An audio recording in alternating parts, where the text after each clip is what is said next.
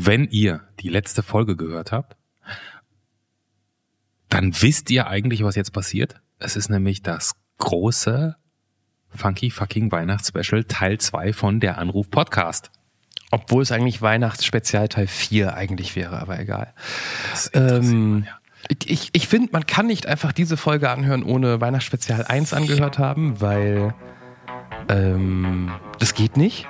Ja. Ach so, okay, ja, ja. Wir, wir sind in Deutschland.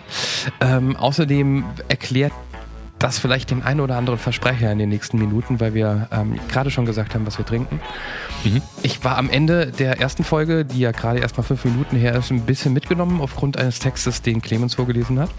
Mhm. Wo ich mir tatsächlich kurz nochmal die Augen durchwischen musste. Also, wenn ihr Folge 1 noch nicht gehört habt, stopp geht zurück und hört sie sich an. Hört, äh, ich kann, äh, zum Glück habe ich darauf hingewiesen, dass ich trinke. geht zurück und hört euch Folge 1 an. Ein völlig unbekannter Mensch und ein Gespräch über das Leben und den ganzen Rest. Der Anruf. Folge 65. Weihnachtsspezial 2018. 2. Mit Johannes Sassenroth und Clemens Buchholz. Und damit ähm, äh, jetzt aber ganz offiziell und äh, äh, herzlich willkommen zum äh, zweiten Teil. Bei mir ist gerade so, dass die im Teil 1 angesprochene Weinflasche schon über über 50 Prozent geleert wurde.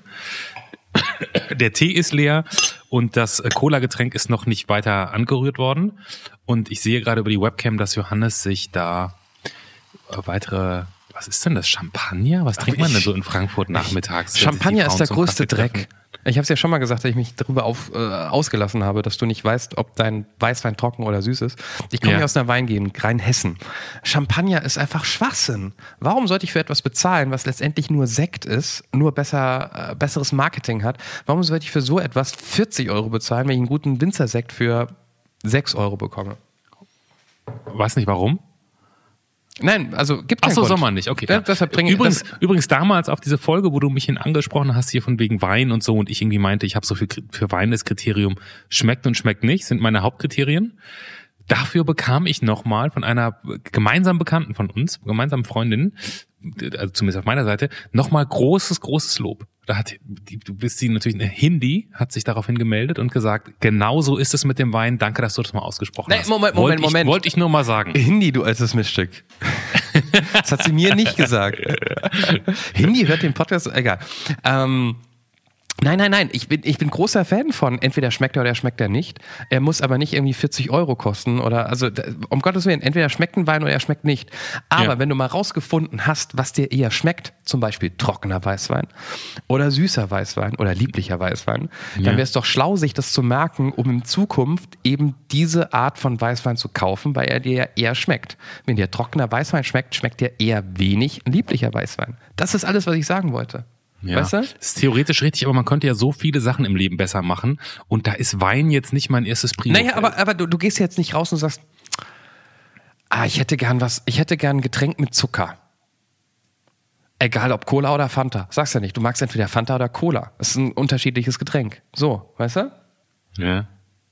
Egal. Ja. Ich rede mich um Kopf gut, und Kragen. Gut, ja. Ist, ist auch jetzt Entschuldigung, gar nicht, gar nicht so tragen. Ich, ähm, ich, ich fange mal einfach mit mit mit einem Rückblick, weil das machen wir auch. Ähm, wir sind beide nochmal, also ihr habt natürlich alle Teil 1 gehört. Ich erkläre es trotzdem nochmal kurz. Wir sind beide nochmal durch das letzte Podcast-Jahr, also durch 2018 gegangen, haben nochmal geguckt, welche Folgen sind uns da irgendwie in Erinnerung geblieben.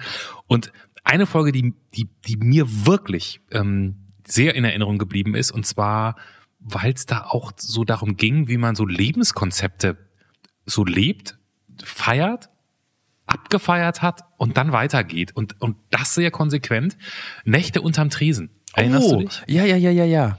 Das war, glaube ich, direkt nach Mickey Beisenherz oder so. Das ist der, der, der Songwriter, der äh, Singer-Songwriter, der durch die, durch die durch die Republik, wie man so schön sagt, ja genau und, und, und tatsächlich auch mal unterm Tresen geschlafen hat ähm, und das lange Zeit gemacht hat. Seine Freundin hat ihn dabei supportet, das fand ich schon mal ganz irre. Mhm. Und und und irgendwann hat er gesagt, so jetzt ist gut gewesen und ist jetzt, glaube ich, in der Kundenberatung bei der Telekom oder so und und so einen Schritt hinzukriegen und den zu machen, ähm, das hat mich irgendwie nachträglich beeindruckt. Wir, wir hören noch mal rein. Also die Gitarre war eigentlich so das Einzige, äh, das egoistisch, aber es war das Einzige, äh, was ich wirklich noch gerne gemacht habe in der Zeit.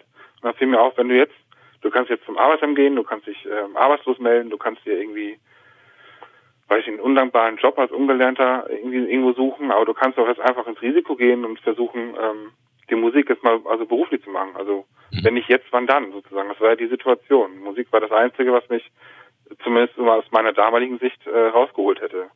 Und äh, dann, dann habe ich das gemacht, habe angefangen, habe das probiert äh, und habe mir auch immer gesagt, nach, nach jedem Jahr, immer so Ende des Jahres, lässt du das Revue passieren und stellst dir die Frage, ob es sich lohnt, ob Steigerungspotenzial da ist oder ob du das Gefühl hast, du bist jetzt irgendwie, äh, du kannst äh, nicht mehr kreativ sein, du hast keine Ideen mehr, dann hörst du halt wieder auf. Aber ich will mir halt nicht den Vorwurf machen, äh, das nicht zumindest mal ausprobiert zu haben.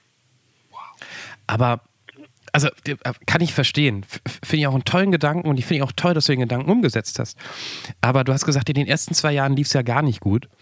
Hm, muss man, A, muss man wahrscheinlich gegen ganz viele andere Menschen ankämpfen, die sagen, bist du blöd, mach das nicht, wie Eltern oder so.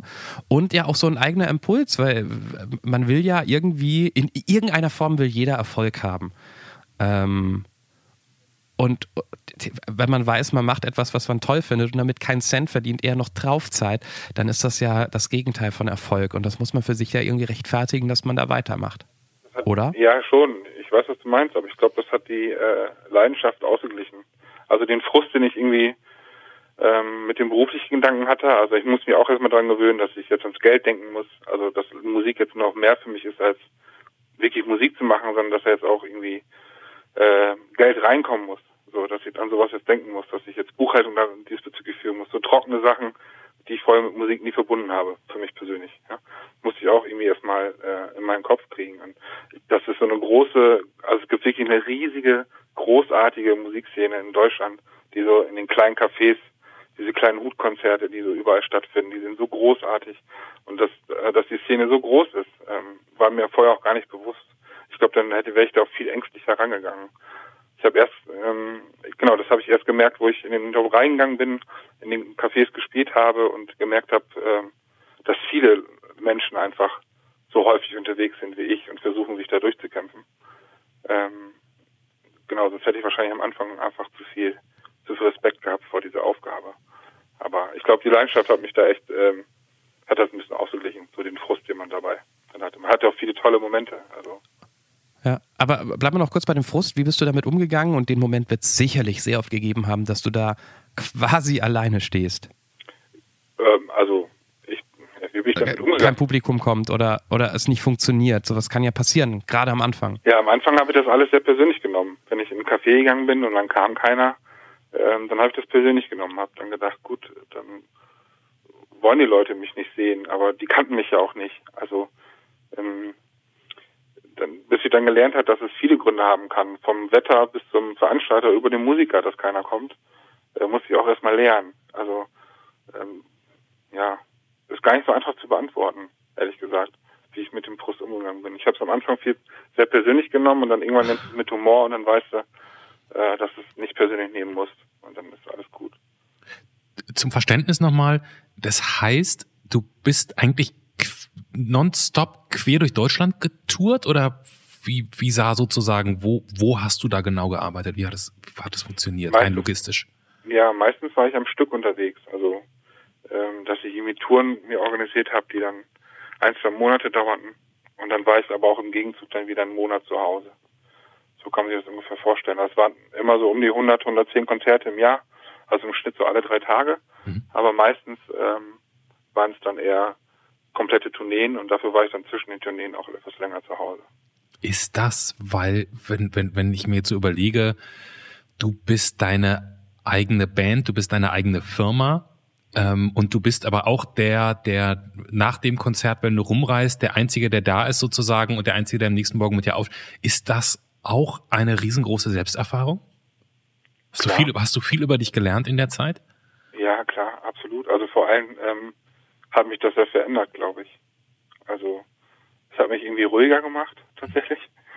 Ähm, ich glaube, das hat, hat mich komplett total gestärkt.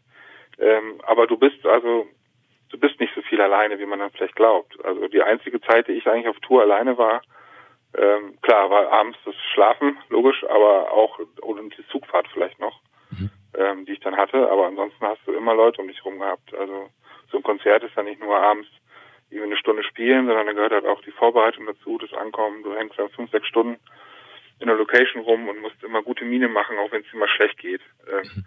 musst äh, irgendwie auf der Bühne das auch nicht äh, nicht unbedingt zeigen, wenn es dir mal nicht gut geht, wenn du keinen guten Tag hast. Ähm, und die einzige Zeit, wie gesagt, wo ich dann eigentlich wirklich für mich alleine war, war eigentlich eher die Zugfahrt. Okay. Und die habe ich dann dementsprechend auch genossen. So. Hat das die Frage beantwortet? Ja, ja, ja. okay. Und ist das, ich gehe mal davon aus, dass du auch die, weil du gerade das Schlafen angesprochen hast, dass die Übernachtungen sehr, sehr simpel waren, um Geld zu sparen? Ja. Ähm, ja.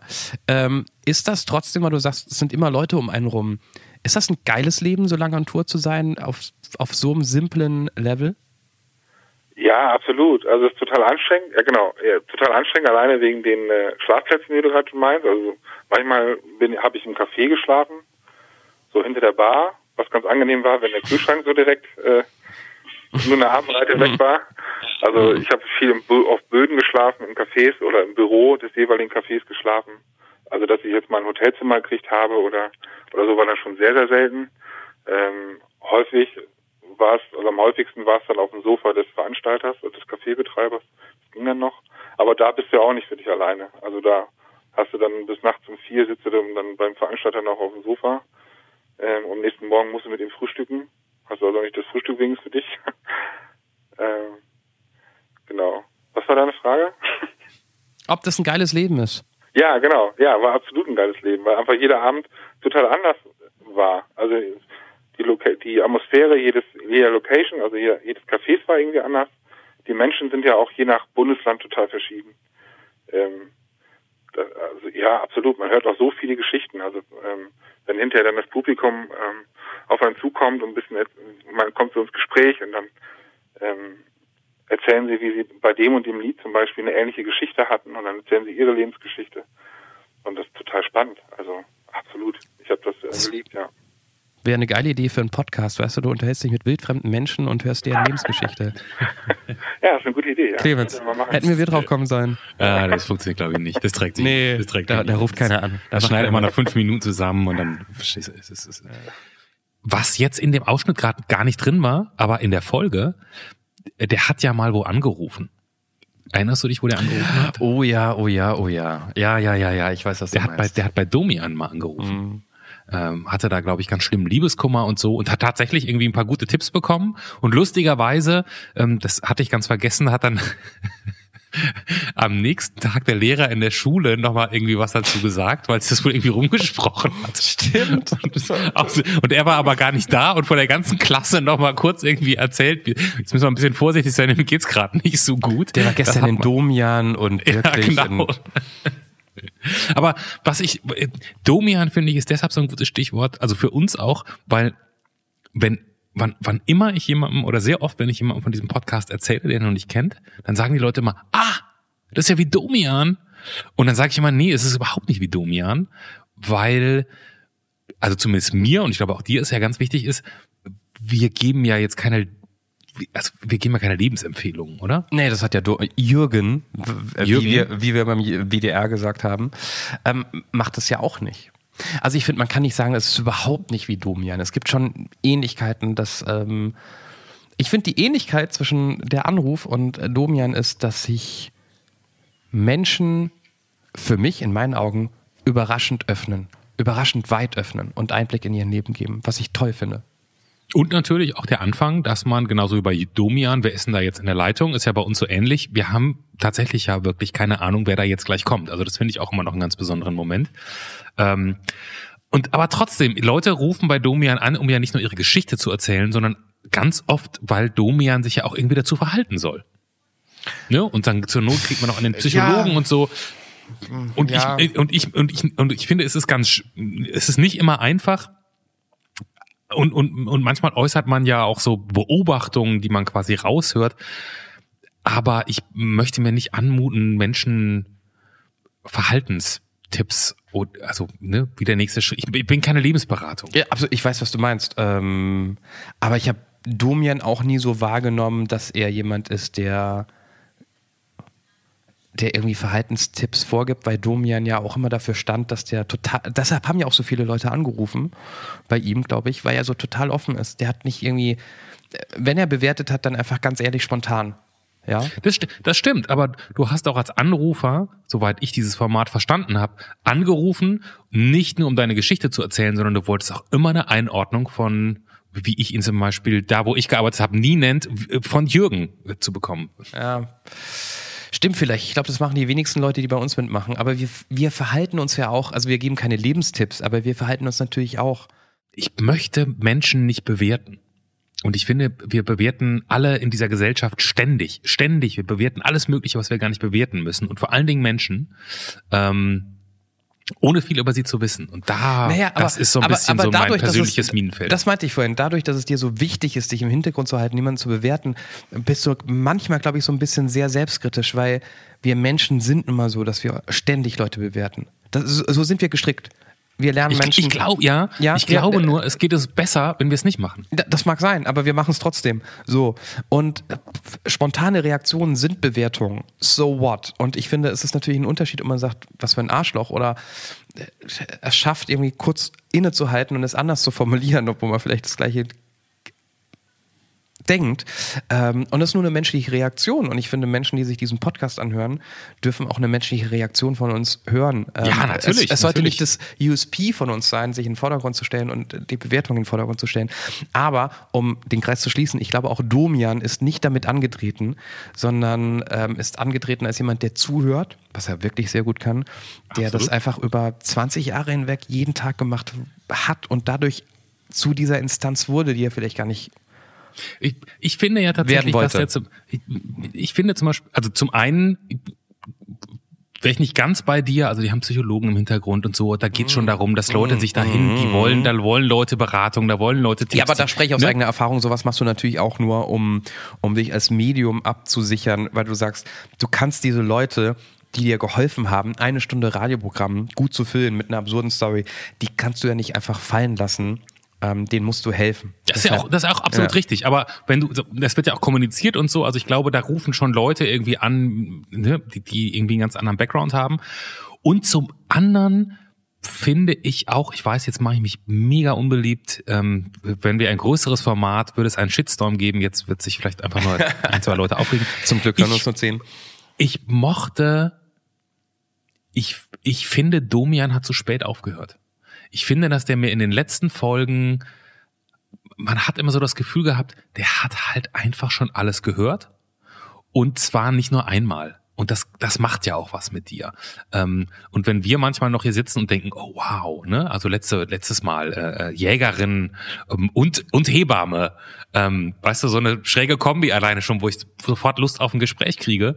Ähm, das, ich glaube, das wird den jetzt nicht mehr so aus dem, das, da wird er denken, ah ja, interessant, okay, habe ich ja schon 34 Mal gehabt. So kam mir das hinten raus immer vor. Ich finde, der hat, der war so ein bisschen, und das meine mein ich gar nicht als Vorwurf, aber ich glaube, wenn du das so lange machst und so viele Geschichten gehört hast, dann kriegst du diese Empathie auch irgendwann nicht mehr hin.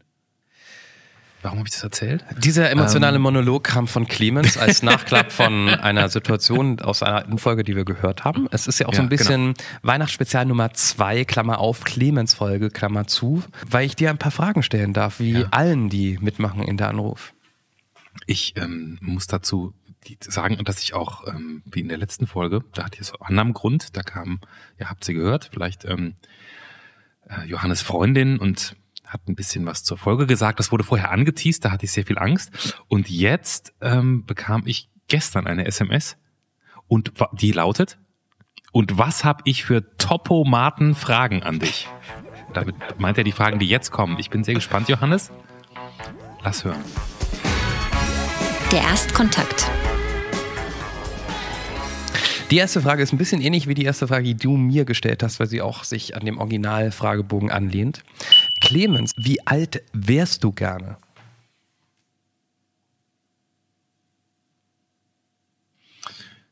Ja. Kann ich da das Wissen, was ich jetzt habe, mitnehmen? Ja, klar. Stand jetzt, wie alt wärst du gerne?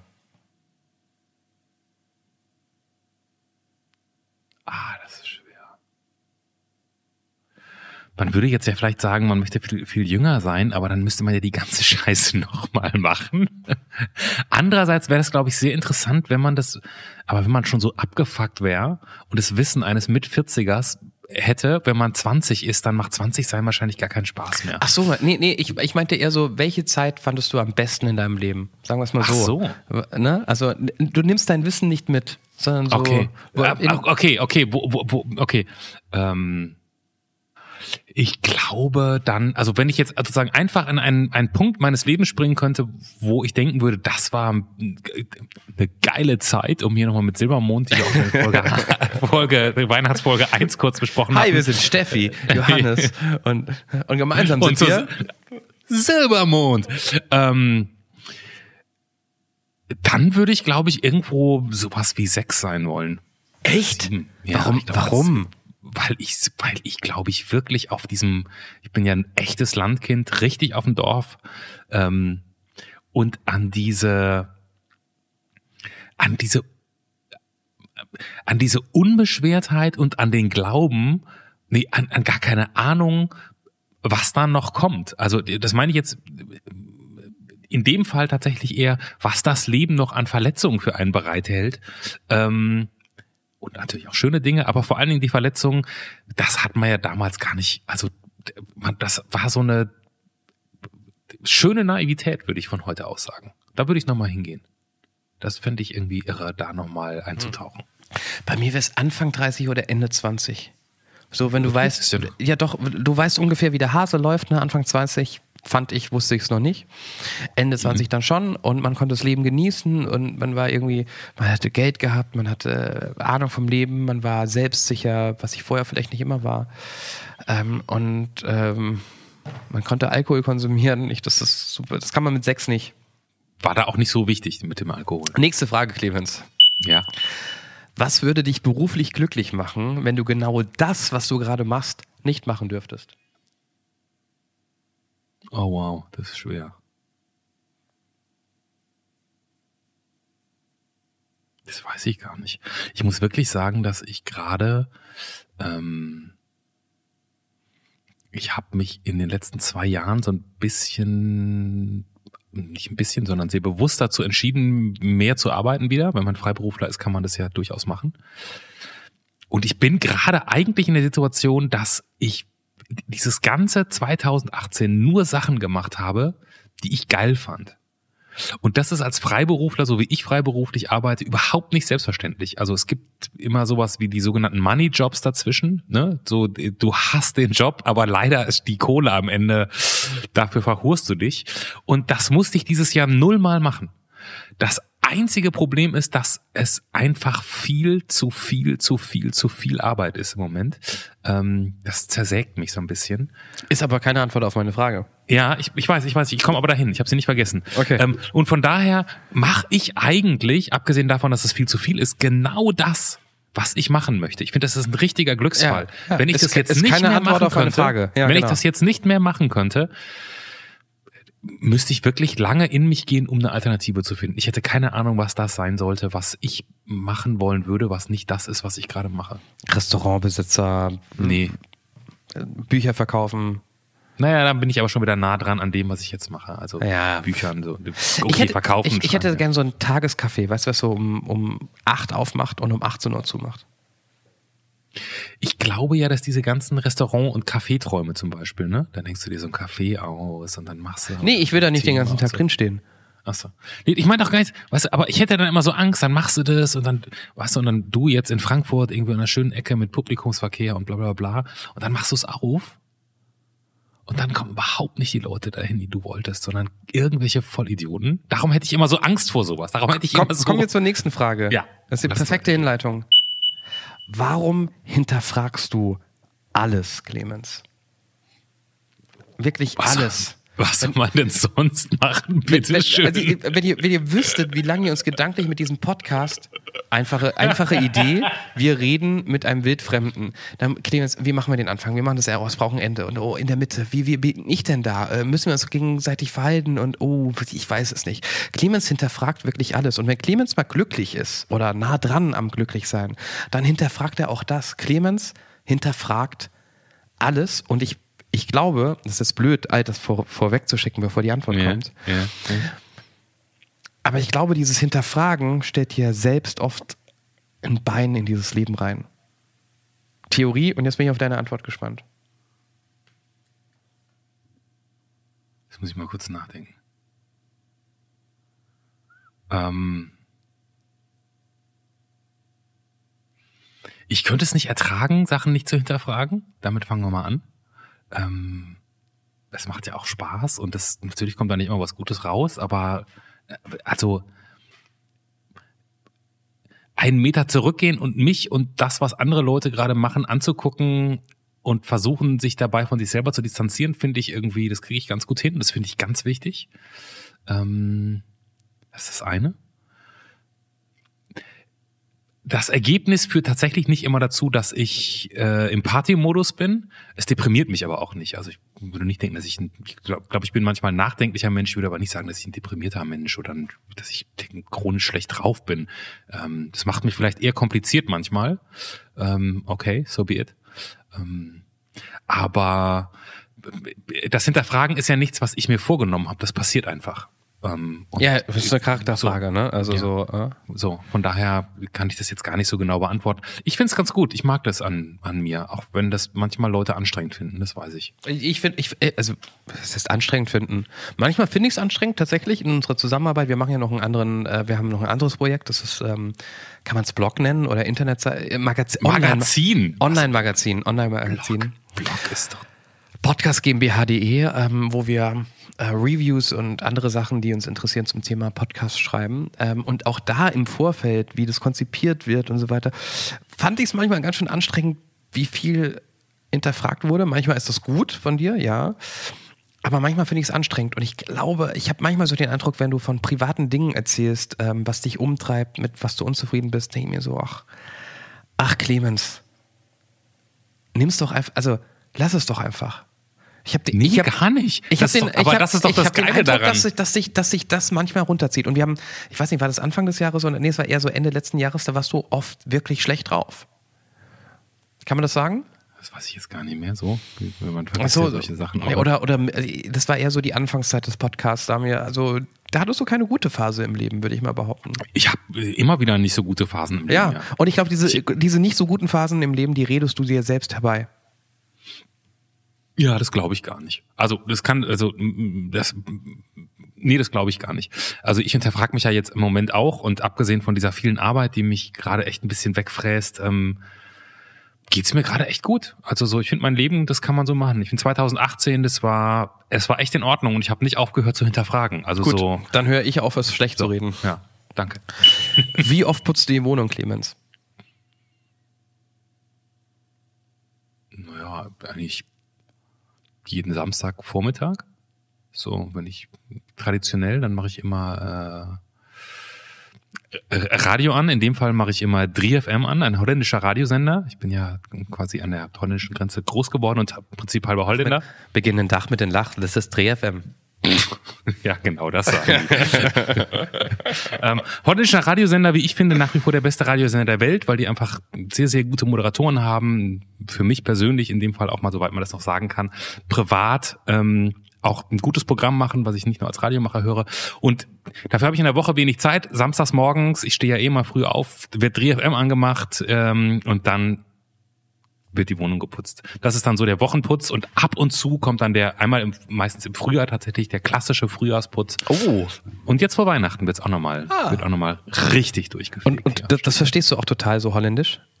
Niederländisch? Ja. Ich, kann's nicht mehr, so- ich, kann, ich brauche mal ein bisschen, bis ich sprechen kann, verstehen kann ich es aber du, du verstehst alles. Okay. Ja, 90 Prozent, 95 Prozent, ja.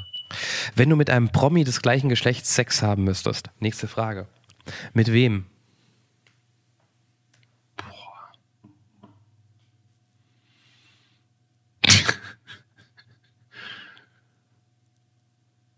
Ein Promi des gleichen Geschlechts.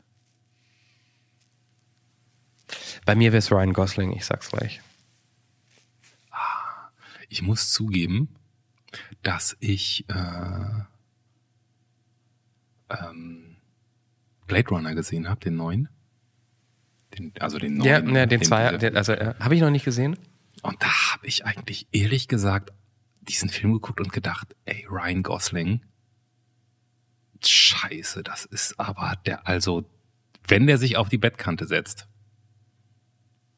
was soll man sagen? Der ist in diesem, der ist in diesem, der ist speziell in Blade Runner hat er sowas Trauriges in den Augen. Der, der ist da schon sehr, sehr sexy. Der ist da schon sehr, sehr sexy. Ja. Der, der, der, der spielt auf der einen Seite so in der gleichen Liga vom Aussehen her so ein bisschen wie Justin Timberlake, hat aber äh, wirkt aber so, als ob er mehr tiefgründiger wäre. Keine Ahnung, ob es ist, aber also wenn ich müsste, dann wäre er es. Ich, ich, ich, also bei Blade Runner ist es so, dass man jetzt auch gar nicht so denkt, man denkt einfach so, ich möchte hingehen und dir sagen, alles wird gut und dich umarmen und, und danach gucken wir einfach mal, was, was danach noch so geht. Weißt du? So. Ja, das, das ist Und ganz zum Schluss, zum ganz zum Schluss liegt er auf so einer Treppe und es schneit und so und es ist, man guckt ja diesen Film an. Ich, ich wollte ihn schon seit Ewigkeiten gucken, aber mit Kindern, du kommst zu nichts. Aber äh, wenn ich jetzt noch ein bisschen mehr Zeit hätte, dann müsste ich mir nochmal ein paar Promi-Bilder scannen, äh, würden mir vielleicht noch zwei, drei andere Namen einfallen. Aber Ryan Gosling ist ein sehr, sehr guter, also fand ich schon ganz gut. Wo würdest du nie hin? Verreisen oder ist die Frage da schon zu Ende? Wo will ich hab's, ich hab noch überlegt, ob ich in welche Stadt würdest so. du hin oder in welche Situation. Ich, ich dachte, ich lasse es einfach mal offen, mal gucken, was kommt. Wo möchte, wo würde ich nie hin?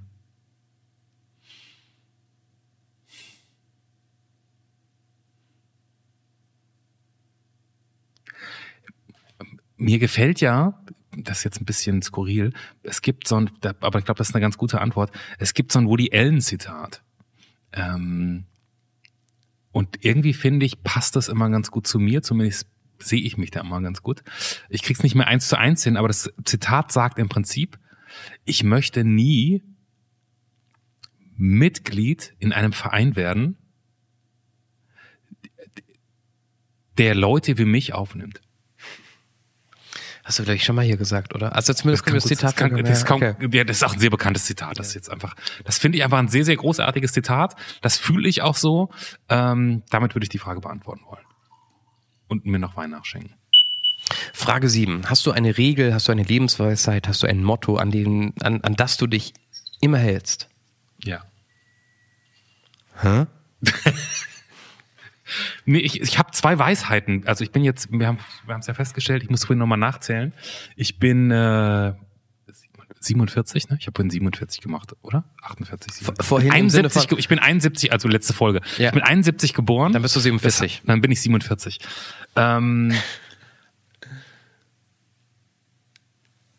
Und ich, ich finde, ich habe gar nicht so viel verstanden bisher von diesem ganzen Leben, so in, in, in der Gesamtheit, wie man es lebt und was man so macht.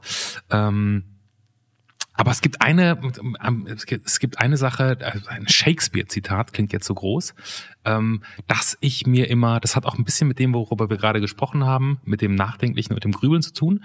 Ähm, und es das heißt, und dem Bewerten vor allen Dingen zu tun. Und es das heißt, there's nothing either good or bad unless we think it. Und das finde ich, wenn man, wenn man mit diesem Zitat, also es gibt, ne, nur mal kurz übersetzt, also nichts ist gut oder schlecht, ähm, ähm, ähm, außer wir denken es.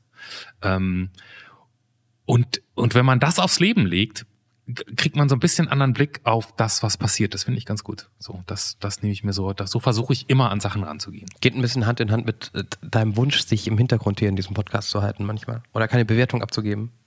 Vielleicht ja, auch. Ja, ja, ja, ja, absolut. Unbedingt. Ich muss immer wieder denken an einen Satz, den ein Kommunikationswissenschaftsprofessor von mir, ich habe leider seinen Namen vergessen, aber er hatte es als Bild leider hinter sich hängen.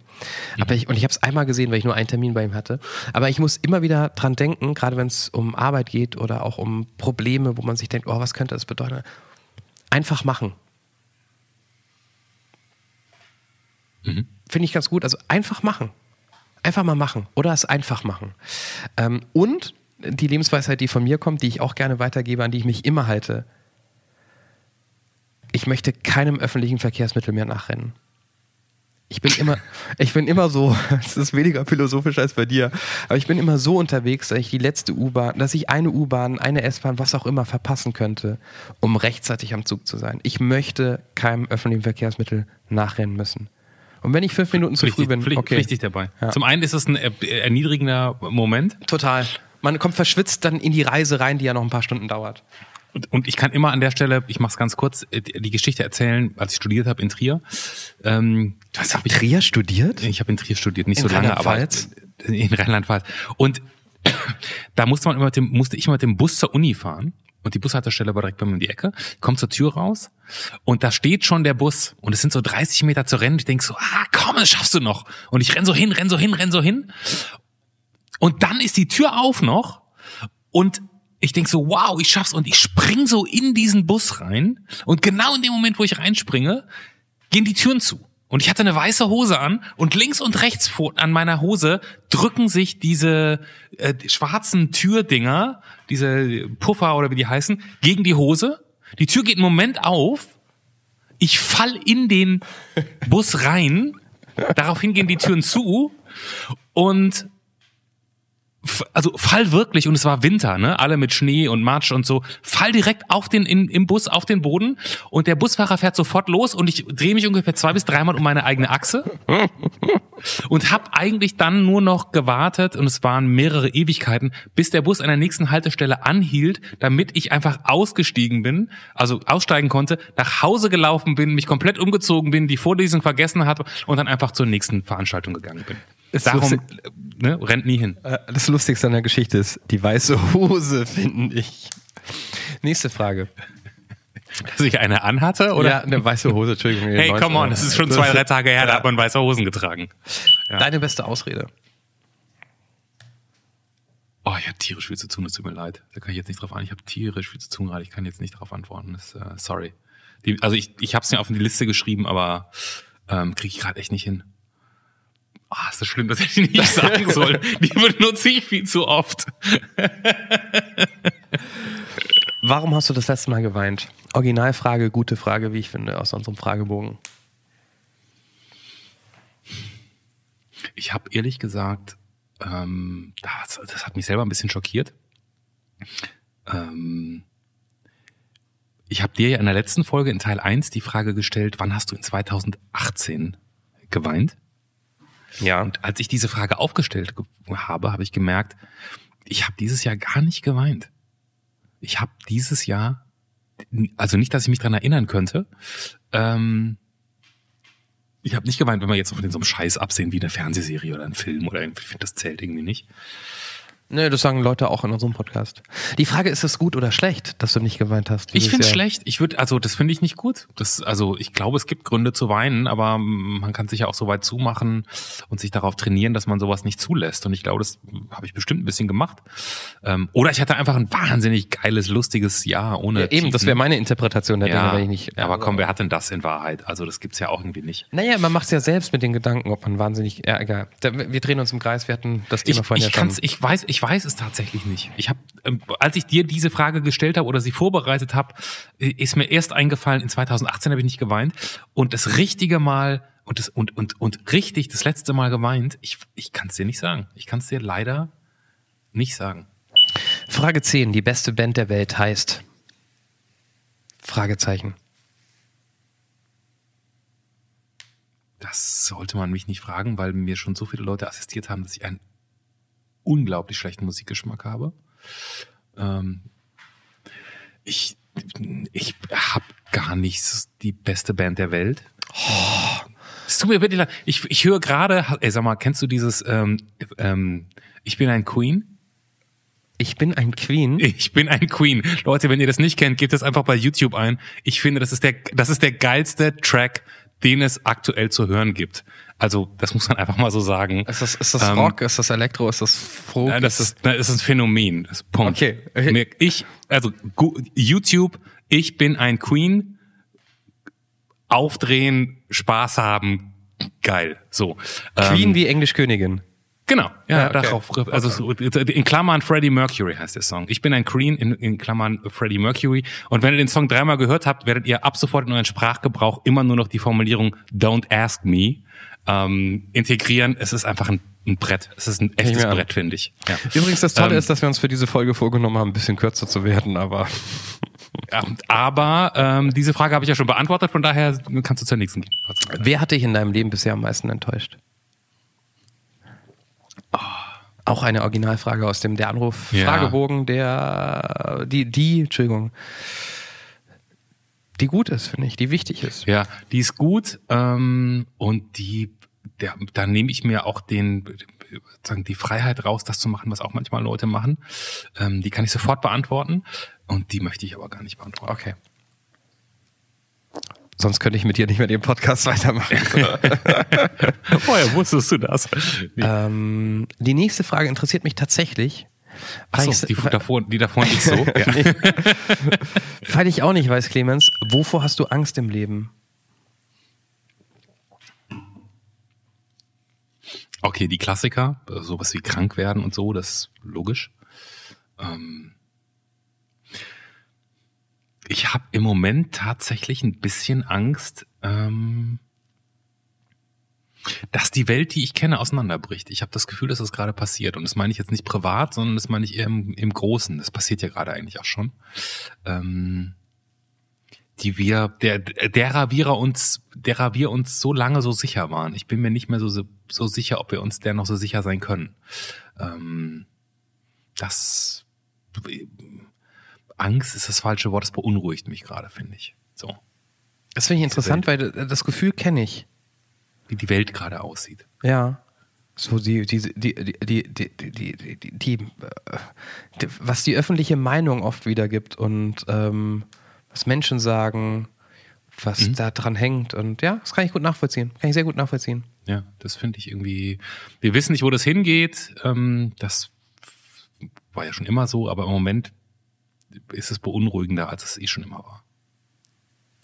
Ja, kaufe ich, kaufe ich sofort. Vorletzte Frage. Clemens, was magst du an mir nicht?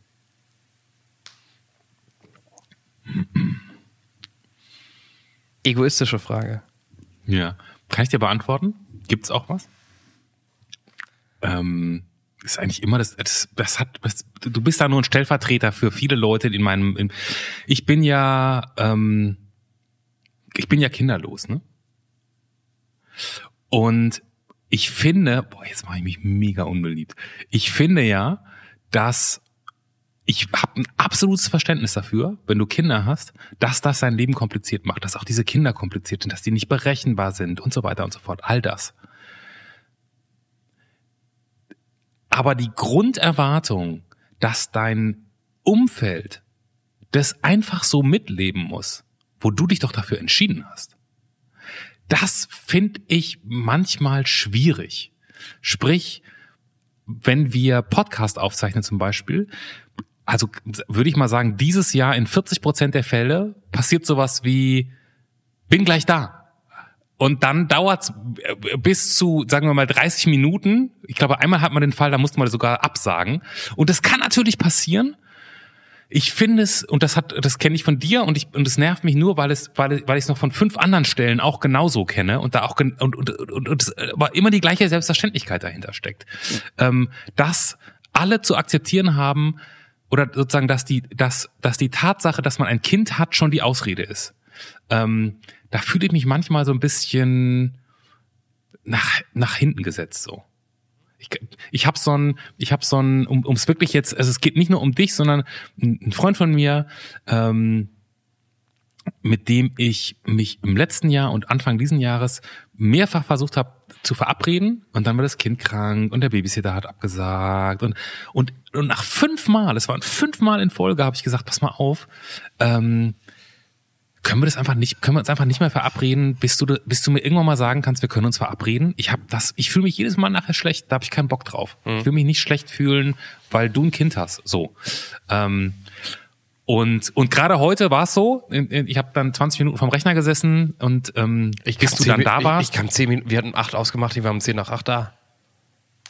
Kurz gucken, wann du bei Skype angerufen hast. Das können wir, das können wir sofort Du faktisch warst, du nachvollziehen. warst da nicht da. Ich habe fünf Minuten ich bin da mal kurz. Entschuldigung, nachdem ich eine Viertelstunde am Rechner gesehen Nee, habe. aber nee, um- es geht ja gar nicht um Verpasster heute. Anruf 20.14 Uhr. Also 15 Minuten, bin nach 14 Minuten mal aufgestanden und nochmal, hab, bin nochmal eine Minute weggelaufen. Ähm, das das finde ich so schwierig. Ansonsten, also rein charakterlich und so gibt's jetzt gar nichts, was ich an dir jetzt, wo ich denke, das Ich, ich möchte ich stellvertretend dir. für viele andere Väter und Mütter sagen, ähm, äh, I know your pain. Ja, I feel you. Oh, you do, okay. Ja, ja. Ähm, es, mir geht's tatsächlich auch auf den Sack, wenn andere Leute Dates so komplett absagen. So, ach, weißt du, wie es ist und so weiter. Das finde ich auch nervig. Ähm, also da, da geht es mir genauso wie dir. Ähm, es, und du hast ja auch schon alles richtig gesagt. Ne? Manche Sachen sind unvorhersehbar und so weiter. Ähm, es geht gar nicht darum, dass man davon ausgeht, dass alle das mitmachen müssen. Man selbst ist in der Sekunde genauso genervt. Man ist alternativlos. Ja. So, also ich, ich gehe gar nicht davon aus, dass alle das mitmachen. Ähm, ich bin am meisten selbst genervt, wenn, wenn irgendwas nicht klappt. Und die Situation, die wir zwei haben, die ist sehr speziell, weil ähm, wenn ich ein Date mit Leuten ausmache, irgendwo hingehe, dann, dann gehe ich einfach so. Mir mhm. fällt das halt schwer, hier in der Wohnung zu sagen, ah, Andi, du machst jetzt mal alles mit zwei Kindern, ne? Äh, mit einem Podcast, mit dem ich kein Geld verdiene und der dafür zuführt, dass wir eine Stunde lang nicht miteinander reden und ich lasse dich jetzt mal alleine.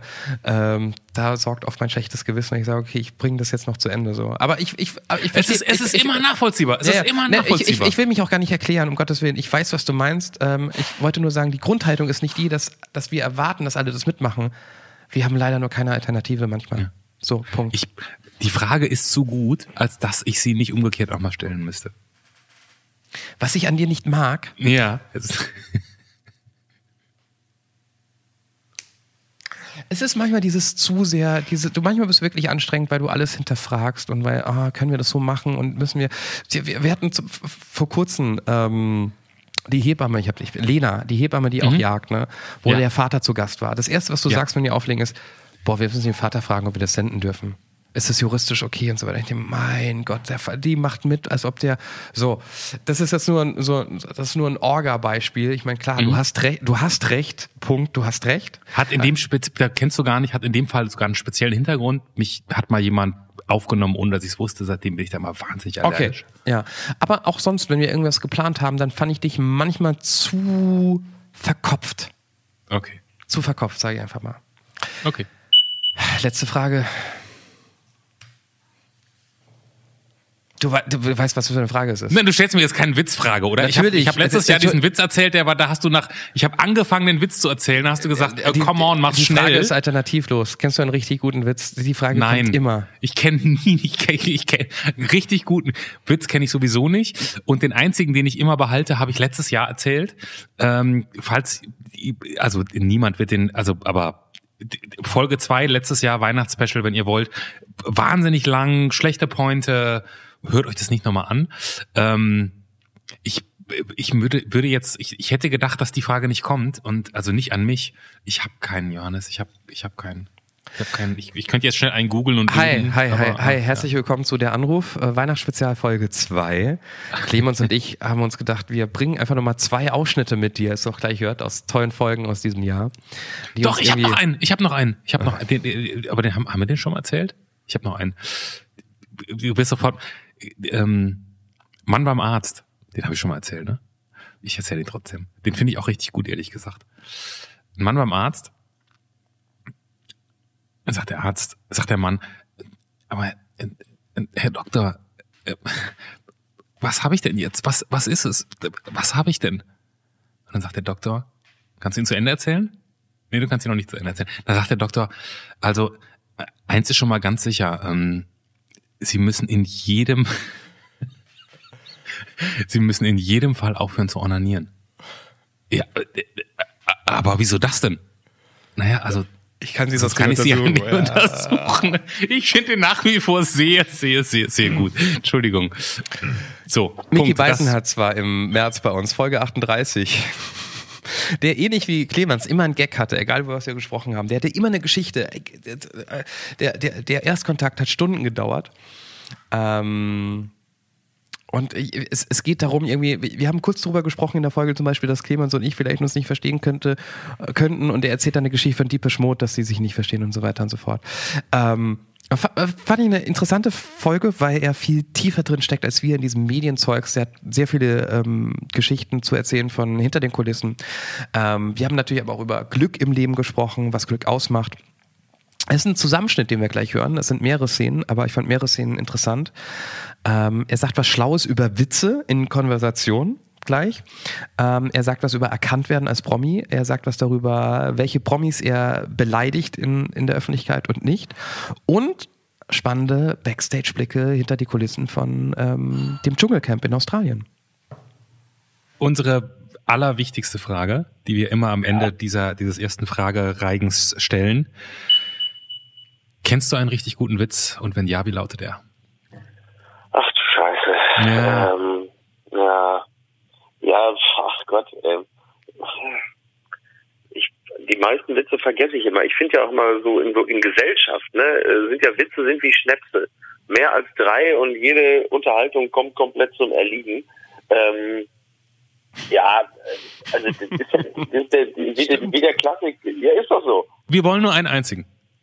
Äh, ja, also schön ist tatsächlich ja wirklich dieser dieser Witz irgendwie äh, von Herrn Posletnik beim Urologen, wo dann der äh, Urologe sagt, also Herr Posletnik, äh, wenn ich Ihnen jetzt gleich den Finger hinten in den Hintern schiebe, äh, dann könnte es unter Umständen äh, zu einer Erektion kommen. Also nicht irritiert sein.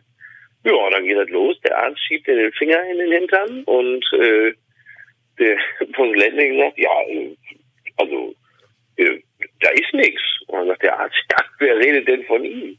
ne? So. wenigstens, wenigstens ein kurzer Gag. So. Ich, es ist, ähm, wir können jetzt schon mal vor, festhalten, wir haben das Format dieses Mal gebrochen und es ging schon in den ersten zehn Minuten viel mehr in Richtung Sex als, als bisher ever in der Anruf. Ähm, ich frage mich gerade, müssen wir für alle Leute, die zuhören, müssen wir kurz erklären, was du alles so machst, Clemens? Also müssen wir erklären, was Mickey alles so macht? Ich, vielleicht kriegen wir das jetzt ja auch so im, im Laufe des, des Gesprächs miterzählt.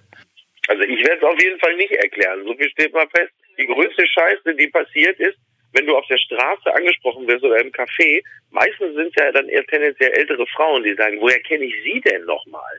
Und dann geht's nämlich los. Dann lassen die nicht von dir ab, bis du wirklich die komplette Litanei deines Scheiterns vor denen ausgebreitet hast. Und am Ende, du erzählst wirklich alles. Jeden Mist, den man in seinem Leben mal gemacht hat, wird depressiv darüber. Und am Ende war es dann meistens immer sowas, dass ich bei Lanz gesessen habe oder so. Ne? Also. Wie, wenn du jetzt, wenn du jetzt äh, ins Café gehst und einen Kaffee trinkst, wie oft wirst du angesprochen? Ähm, es ist nicht, es ist nicht, ja, ich weiß es gar nicht. Also es ist auf jeden Fall in einem erträglichen Maß. Und äh, ist eigentlich nie unangenehm. Es wird im Laufe der Jahre immer angenehmer, muss ich tatsächlich sagen. Ja, weil der, der Anteil von Scheiße, den ich mache, wird immer geringer. Das, deswegen wird es im Laufe der Jahre etwas angenehmer. Also ja. ich, ich, ich frage ich frag auch deswegen, weil, und ich weiß nicht, wie schlimm das bei dir ist. Ich habe mal ähm, sozusagen als ein, ein Vorformat von, wie heißt es inzwischen, äh, sanft und fest und flauschig.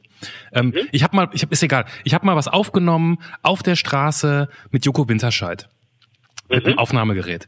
Und Mutig. Ach, das war alles okay und so und das hat auch Spaß gemacht.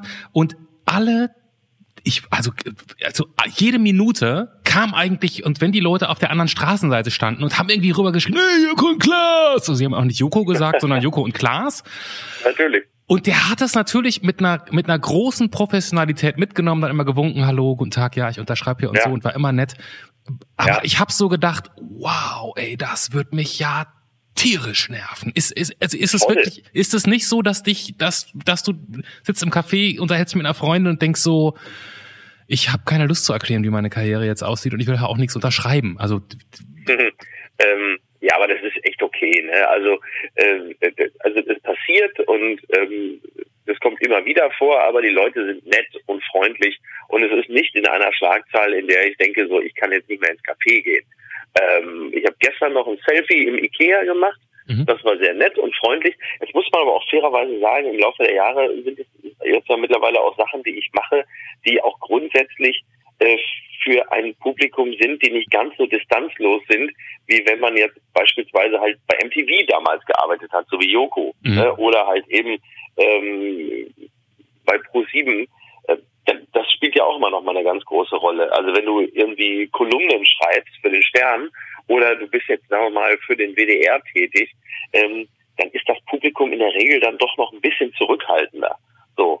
Mhm. Und jetzt mittlerweile ist es dann doch häufiger so, dass die Leute einen ansprechen auf etwas, was man wirklich explizit gemacht hat. Also das heißt, sie brüllen einem nicht hinterher, ey, RTL 2 oder Joko und Klaas oder so, sondern im Zweifel kommen die und sagen, pass mal auf, Ich habe das Lachen der anderen gesehen, die Folge mit dem äh, mit den Leuten mit Down-Syndrom, das hat mir so gut gefallen. Oder die kommen halt an und sagen, hier diese eine Kolumne, die du geschrieben hast über Gentrifizierung, die SPD oder was weiß ich, fand ich super, weil das ist ja ganz angenehm. Und jetzt bist du ja andererseits jemand, der, wie man so schön sagt, ähm, kein Blatt vor den Mund nimmt. Also auch ja nicht, ne, wenn es jetzt so, ne, wenn es jetzt so irgendwie auch um, um Kollegen und so geht. Ich frage mich immer, ne, und also, oder wenn du jetzt beim Dschungelcamp irgendwie schreibst oder so und die Leute wissen ja auch, dass du das machst, ja. und dann, keine Ahnung, ich sag jetzt irgendwas, wirst du zum Deutschen Fernsehpreis eingeladen und denkst dir so, okay, da sind jetzt sieben Leute, mhm. die ich heute mhm. auf gar keinen Fall sehen möchte, weil die hassen. Ist das, also geht man da so hin oder denkt man, weißt du einfach, das ist Business? Und äh, wie, wie gehst du auf so Veranstaltungen, wo du Leute triffst, über die du dich geäußert hast? Zum einen muss ich erstmal sagen, dass ich super selten auf solche Veranstaltungen überhaupt gehe, mhm. ähm, weil ich da, also nicht, ich habe überhaupt nichts dagegen. Ne? Ich mag auch die Branche, sind auch ganz viele nette Leute, aber mir ist das meistens, ich hasse Smalltalk wie die Pest. Und äh, deswegen gehe ich da ungern hin. Mhm. So, das ist schon, damit kann ich schon, das ist schon mal ein gutes Ausschlusskriterium. Und ähm, und dann überlege ich mir, du, du hast natürlich recht, die Frage ist völlig berechtigt, ähm, habe ich im Laufe der Jahre gelernt, ähm, dass ich eigentlich nur noch über Leute abkotze, denen ich es auch wirklich ins Gesicht sagen kann, dass ich sie, dass ich sie scheiße finde und warum weil man muss sich das schon ein bisschen genauer überlegen, weil man denen tatsächlich mittlerweile echt häufiger persönlich begegnet. Mhm. Also picke dir deine Feinde wohlweislich raus. Ähm, aber also, ne, wenn ich jetzt, was weiß ich, einem Jens Spahn begegne, einem Markus Söder oder so, dann könnte ich denen ja genau sagen, warum ich sie für was mies finde oder sie für miese Typen halte. Mhm. So, ne? Wie ist denn das Arbeiten da in Australien? Hat das, hat das so ein bisschen was von, von Schulausflug, ähm, weil man so für sich ist? Ähm, oder, oder, oder ist es harte Arbeit oder ist es auch Spaß? Wie, wie, wie, sieht so ein Alltag in Australien für dich da aus? Also für diesen Schulausflug müssten die Eltern auf jeden Fall eine Menge Geld zahlen und einige Unterhemden einpacken. ähm, ja, natürlich, also man muss das ganz klar sagen, äh, das sind zwei Dinge, die da zusammenkommen. Es ist wirklich ähm, harte Arbeit dahingehend, dass die Arbeitstage bzw. Nächte bei uns sehr lang sind. Die beginnen abends gegen 19.30 Uhr und sie enden morgens um 9.30 Uhr. So, und wenn du das äh, 18 Tage am Stück machst, ohne einen Tag Pause dazwischen, dann ist das körperlich jetzt nicht unbedingt, äh, also man klatscht nicht in die Hände und sagt, das brauche ich jetzt für mein persönliches Glück. Und das hältst du nur, und jetzt kommt Punkt zwei, aus, wenn du auch wirklich richtig, richtig viel Spaß dabei hast. Mhm. Mit zwei Kumpels, mit denen ich äh, im Büro sitze und die Texte schreibe. Also wir sind nicht mehr zwei, wir sind mittlerweile drei. Also Olli Haas, Jörg Oeber und ich.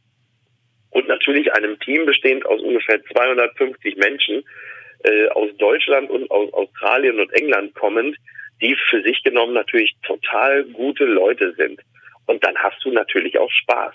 So, das musst du halt eben auch. Also es ist eine tolle Produktion und es fühlt sich natürlich auch so ein bisschen an wie äh, Landschulheim. Mit dem kleinen Unterschied, dass für uns Autoren ähm, die ganze Trinkerei wegfällt, weil wir ja nachts immer arbeiten. Das heißt, das, was dem einen oder anderen Teammitglied noch vergönnt ist, tagsüber arbeiten und abends sich schon mal die Kante geben, fällt für uns halt komplett flach.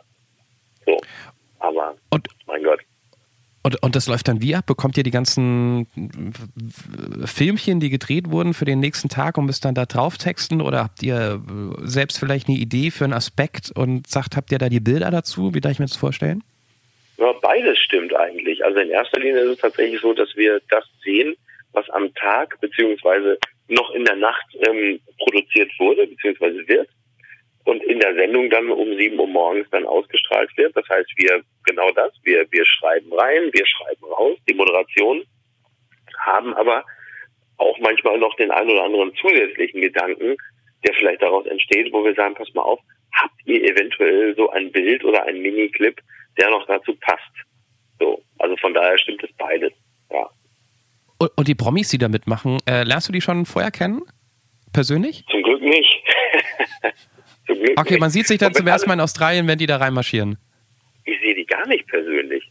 Ähm, gar nicht? Ich sehe die, wenn überhaupt. Nein, warum sollte ich?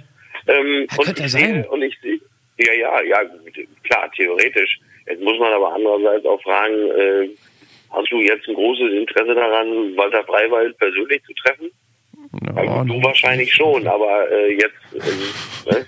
und aber normal, nee, also wirklich, ich muss da jetzt keinen Bachelor-Kandidaten äh, da persönlich noch treffen und mich mit dem äh, über die GroKo unterhalten.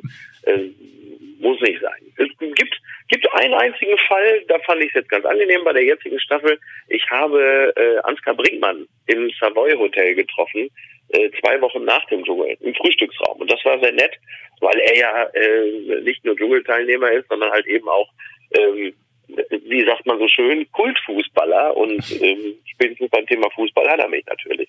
So, und wir haben uns hervorragend verstanden. Netter Typ. Da, da, da wollte ich nochmal nachhaken. Ich meine, das konnte ich auch nicht verstehen, dass der da hingeht, weil ich mir so dachte, boah, hat der das nötig?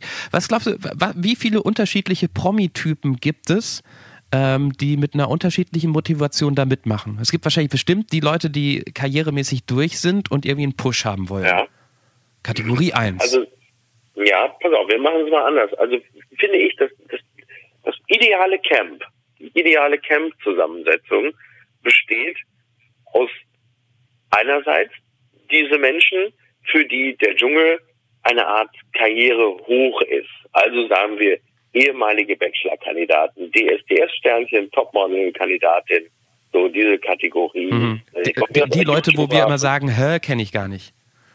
Genau. Und wenn die, und das ist natürlich mindestens genauso wichtig, treffen auf die, sagen wir mal, wohlwollend B-Kategorie, ehemalige, was weiß ich, äh, Tatortkommissare, Schauspieler am Theater, Boulevardtheater, was weiß ich, keine Ahnung, die den Dschungel als empfinden, die also wirklich da sitzen und denken, um Gottes Willen, wie konnte es so weit kommen, was mache ich eigentlich hier? Und wenn die jetzt auf diese ganzen GZSZ-Leute, Bachelor, was weiß ich, treffen und die auch ein bisschen stellvertretend für den Zuschauer fragen, sag mal, äh, wer bist du denn? Oder, ach was, und das machst du? Ach, das ist ein Beruf, damit kann man Geld verdienen. ähm, hast du das gerade wirklich gesagt? Wenn die aufeinandertreffen, dann ist es ein tolles Camp. Dann macht es Spaß, wenn dieses Mischungsverhältnis da ist zwischen den Menschen, die den Dschungel als tief empfinden und zwischen den Menschen, die das als ihr persönliches Karriere-Highlight begreifen. Also dieser, ne, du hast halt einfach so ein bisschen den Monolithen, an dem die Affen sich reiben. Und wenn, wenn, wenn diese, diese Konstellation vorhanden ist, dann ist es eine super Staffel. Und die hatten wir natürlich schon. Also diese Beispiele, was weiß ich, äh, Rainer Langhans äh, fabuliert am Dschungelteich über den Menschen als soziales Wesen in Interaktion mit anderen Individuen und äh, daneben sitzt Sarah Knappig und nach diesem fünfminütigen Monolog guckt sie ihn einfach nur an, es ist Stille und sie wirklich nur geil. Die Ghetto-Faust, du Assi. Großartig. Das kannst du nicht schreiben. ey. Das sind wirklich, das ist dann wirklich, das sind absolute Highlights. Oder äh, Winfried Glatzeder zusammen mit Larissa Marold. Das hat ja wirklich, das war ja teilweise schon wie in so einem französischen Film. Das war wirklich ganz toll. Also das ist etwas, das sind die Momente, in denen ich den Dschungel halt ganz besonders liebe und ähm, Freude dann habe, ihn machen zu dürfen oder begleiten zu dürfen. Ich mache ihn ja nicht, ich begleite ihn ja nur. So, der, der Autor ist ja im Grunde genommen nur der privilegiertere Zuschauer. Ich wollte noch eine Sache nachfragen. Äh, Dirk Bach, hast du den persönlich kennengelernt? Schon. Ja, ein, ein außergewöhnlich äh, schönes äh, Erlebnis und eine ganz tolle äh, Zeit, die wir miteinander verbracht haben. Von der Sorte gibt es nicht so viele. Was hat Dirk Bach so ausgezeichnet als Mensch? Ähm, eine, eine große, ähm, einerseits eine, ein, ein großes Talent zur Komik, andererseits auch eine sehr, sehr große äh, Tiefe und eine sehr große Herzlichkeit. Also ähm, da, wenn der nachts irgendwie um zwei Uhr zur Arbeit kam, dann war aber was los da. Dann haben alle wirklich sich gefreut und er hat den ganzen Laden hochgezogen, weil nachts um zwei Uhr ist der Biorhythmus ja jetzt auch nicht gerade irgendwie, äh, sagen wir mal, in, in Bestform. Und wenn der aufgetaucht ist, dann hat er den ganzen Laden halt einfach belebt. Und ähm, ja, also einfach jedes Gespräch mit ihm war einfach auch wirklich die helle Freude, weil das ist ja das, was ich auch so so liebe. Also einerseits Menschen, die wirklich intelligent sind, ja intellektuell, aber andererseits überhaupt nicht blasiert und mit einem großen, mit einer großen Zuneigung zum gehobenen Blödsinn. Ähm, das ist, schätze ich sehr. Ah, darf ich ganz, darf ich, darf ich ganz ehrlich sein zu der Folge? Ja, immer. Also. Ich, also wir haben uns ja vorher überlegt, machen wir das mal mit Promi und so. Ich fand das, eine- das war, das war eine gute Folge, es war ein gutes Gespräch. So, das Punkt. Ähm, also hat mir zumindest Spaß gemacht und, und, und war mal was Besonderes. Ich habe jetzt so im Nachklapp, als ich nochmal durchgescrollt bin, gedacht, also durch die Folgen von diesem Jahr, also danach kam ja so ein Heuschreckenschwarm von Mickey Beisenherz-Fans äh, bei uns vorbei. Wir können das ja sehen an den Abrufzahlen und, und, und, und verschwand danach auch wieder. Ähm, ich weiß gar nicht, ob das unsere beste Idee war. Ob wir, ich, ich weiß es gar nicht so genau, ob das, ob das, weil, sagen wir mal ganz ehrlich, der Mann ist natürlich zum guten Schluss Profi. Ne? Also, der hat uns ein paar geile Sachen erzählt, auch über den Dschungel und so, aber an ihn sind wir ja nicht so richtig rangekommen. Also so richtig, dass wir denken so, wow, der hat aber jetzt mal menschlich aufgemacht oder so, ne? So Das stimmt, das stimmt, so. das stimmt. Ja, ja, ja. Und da hab, ich habe mich zum das Schluss gefragt, ich habe mich zum Schluss gefragt, ist das eine gute Idee, Promis in dieses Format zu nehmen oder nicht? Also jetzt einfach mal so im Rückblick, das habe ich mich nochmal gefragt, als ich das nochmal angeguckt habe, war das, war eine schöne Folge, hat mir Spaß gemacht, aber ich weiß nicht, ob wir das nochmal machen müssen. Ich, ich, ich weiß es wirklich nicht. Ich, also ich, ich sage damit nicht nein, ich weiß es nicht. Was, was, meinst du? Ach, ich werde auch noch gefragt. Ähm, ich fand, es war mal ein durchgehend lustiger Podcast. Das pass passiert uns nicht oft. Ich fand das persönlich sehr spannend, weil ich mich mit Medien gerne beschäftige. Ähm, und Nora, eine Hörerin der ersten Stunde und Kritikerin der ersten Stunde und gute Freundin ähm, von mir, schrieb mir danach per WhatsApp, eure beste Folge bisher. Was? Gut, danach kamen ja noch ein paar, aber wahrscheinlich weiß, äh, äh, ich glaube, sie meinte damit einfach nur, es ist rausgefallen, weil es ähm, eine sehr lustige Folge war. Und ich finde, äh, ja, ich habe auch bereut, dass wir ihn nicht als Person bekommen haben, sondern nur als Medienmensch. Das fand ich ein bisschen schade. Da habe ich mir irgendwie erhofft, dass er. Aber ich glaube, da steckt er einfach, der macht auch, macht ja selbst einen Podcast und macht ist Ja, ja, Gast zwei- bei anderen. zwei macht er. Ja, und der ist, ähm, ich meine, ich folge ihm auch bei Instagram zum Beispiel. Wir kennen uns tatsächlich einfach nur über soziale Medien, weil ich glaube, er folgte mir mal einfach nur, weil ich bei 1 Live moderiert habe. Und das ähm, er im Sendegebiet ist und da hat man so hin und her geschrieben. Und er schafft es ja auch so bei allen sozialen Medien, sein Privatleben rauszuhalten. Das war mal zeitlang, hat man so ein bisschen von hinten sein Kind gesehen, das sieht man jetzt so gar nicht mehr. Da sieht man nichts über ihn so privat, das ist alles nur beruflich. Ich glaube, dass der dann mittlerweile auch so im Geschäft drin ist, dass er sich denkt, er schirmt alles ab. Das, Punkt. das finde ich auch absolut respektabel. Also ne, Ja, ja, wenn du so genau. da draußen bist.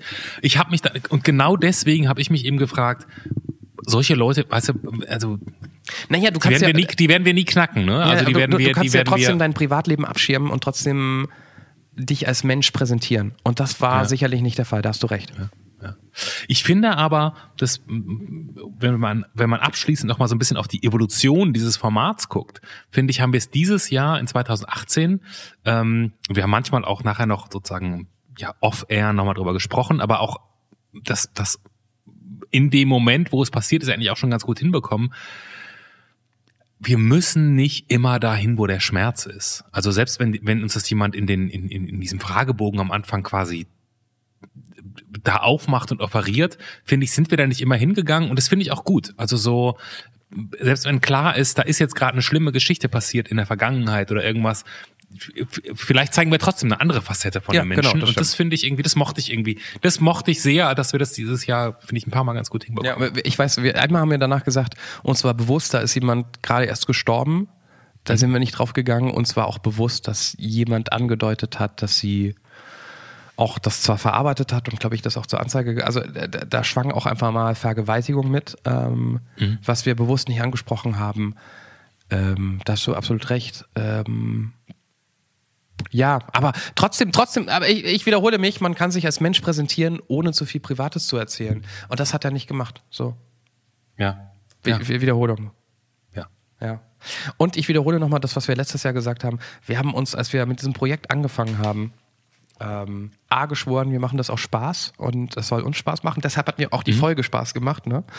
Und, Mhm. Absolut, ja. Ähm, wir hatten gedacht, es ist viel mehr Unterhaltung im Sinne von Show. das wurde es gar nicht, weil aber der Mensch natürlich gestrickt ist. Man erzählt sich viel mehr die negativen Sachen auch gegenseitig. Ne? Wenn ich im Freundeskreis sage, hast du schon gehört, was der und der passiert ist, sagt man halt auch immer, wenn irgendwas Schlimmes passiert ist. So funktioniert leider der Mensch. Und wir haben uns das anders vorgestellt und deshalb ist es oft auch sehr, ich will nicht sagen negativ, aber es kommen negative Geschichten mit einem positiven Ende, weil das sind die Geschichten, die sich der Mensch nur mal weitererzählt. Ist das nicht ein philosophisches Ende für diese Folge? Großartig. Großartig. Ich, ich, ich sage jetzt noch einmal, falls ihr bis hierhin durchgehalten habt und nicht, weil ihr denkt, es geht zu Ende und st statistisch gesehen schon mal abgeschaltet habt.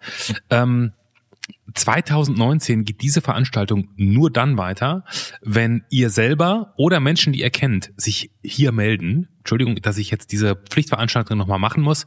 Deranrufpodcast.de Entschuldigung, muss kurz aufstoßen. Ähm, ist nach wie vor die Internetseite, wo ihr mitmachen könnt, wo ihr bitte ähm, Leute, von denen ihr denkt, dass wir mit denen reden sollten, äh, hinschickt. Äh, gerne Polizisten oder gerne voll, äh, Menschen über 70 ähm, oder gerne ihr oder äh, gerne jeder, der einfach Lust hat, mit uns ein bisschen über sein Leben zu quatschen. Clemens, das war mir ein. Ähm wir müssen noch ein Bild machen. Wir brauchen noch ein Bild für die Folge. Nicht, dass oh. ich scharf drauf bin, aber jetzt. ich hätte, ich hätte gerne einfach nur einen schwarzen Strich. Warte mal, ich hole mal so. Und ihr könnt immer noch abstimmen, ob wir das Bild abschaffen oder nicht. Weil, oh ja, ganz wichtig.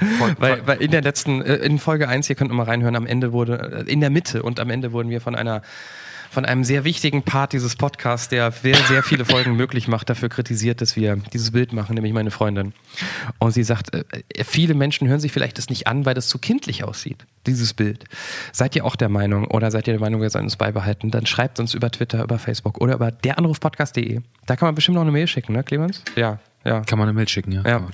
Ich habe jetzt ähm, nur einen schwarzen Strich gemacht. So. Wir werten das aus und dann gucken wir mal, ob wir so weitermachen oder ob es ein neues Ende gibt. In jedem Fall kann ich sagen, dass ich, äh, so hier ist der schwarze Strich. Ich gucke ihn mir ausnahmsweise mal als, selber als erster an. Mann, ist der toll geworden. oh. Sieht aus wie eine Drohne. Stimmt eigentlich, ja. Weil meine, ich, meine Drohne ist kürzlich, du weißt ja, ich, wir wohnen ganz oben und wir haben so, ein, yeah. so eine Dachterrasse. Und normalerweise, Was, ist sie gecrashed? Nein. Nee, die Drohne darf nicht höher als 10 Meter fliegen, die ist so eingestellt. Aber dadurch, Aha. dass mein, mein, meine Terrasse schon relativ hoch ist, jage ich die trotzdem hoch und das wahrscheinlich über 10 Meter. Und ich habe sie, ähm, ah, du warst noch nicht in der neuen Wohnung. Du kennst die neue Wohnung noch gar nicht, oder?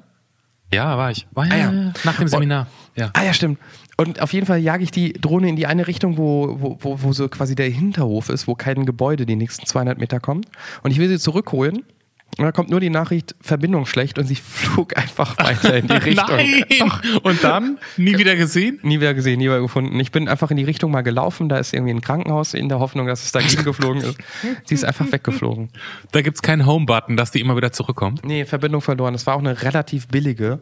Also okay. trotzdem immer noch 100 Euro, was jetzt nicht nichts ist, aber so, wo mir gesagt wurde, da fängt's an, okay zu sein. So, und okay. jetzt, jetzt ist sie weg. Von ich wollte wollt mir mal eine, ich, ich wollte mir, ich habe mir jetzt, ich wollte mir mal ausleihen. Ich habe mir ja jetzt hier diese, dieses Ding hier ausgeliehen, ne? Ah, VR-Brille. So eine VR-Brille, das war ja schon ein ziemlicher Flash. Kann ich nur empfehlen, das einfach mal zum Ausprobieren, 40, 30 Euro die im Monat.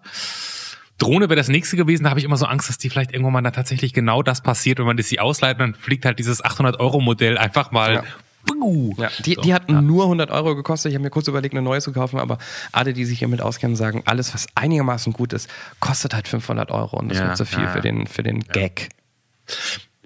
Ich würde hinten raus gerne noch eine Sache sagen.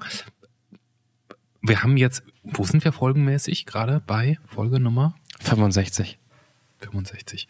Ähm, und, und, und ich frage mich das manchmal, weil du ja natürlich also schon so viel mehr und so lange Talk gemacht hast. Also ich bin jetzt auch für 2019 diesem kompletten Thema überhaupt noch nicht müde und und und ich habe immer noch den Moment, wenn wir anfangen und da geht jemand ran und sagt, hallo, hier ist so und so.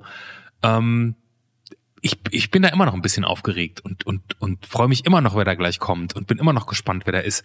Und, und denk mir manchmal so, du hast das plus halt, keine Ahnung, 500 Talk-Folgen nachts irgendwie absolviert. Ähm, kickt dich das noch, Johannes?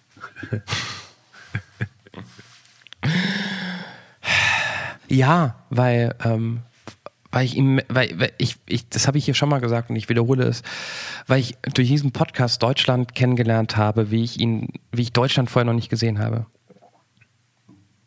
Okay. Ähm, Bis Genau. 2019. Das heißt, wir machen weiter, oder? ja, ja, ja.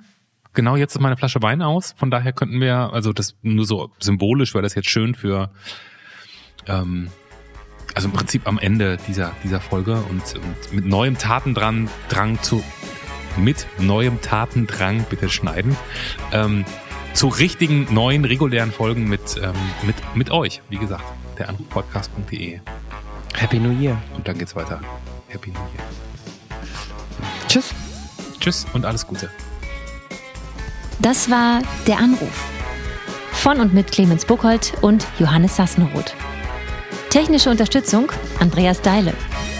Die Stimme im Layout, also ich, Andrea Losleben. Für mehr Infos und Mitmachen der Anruf podcast.de.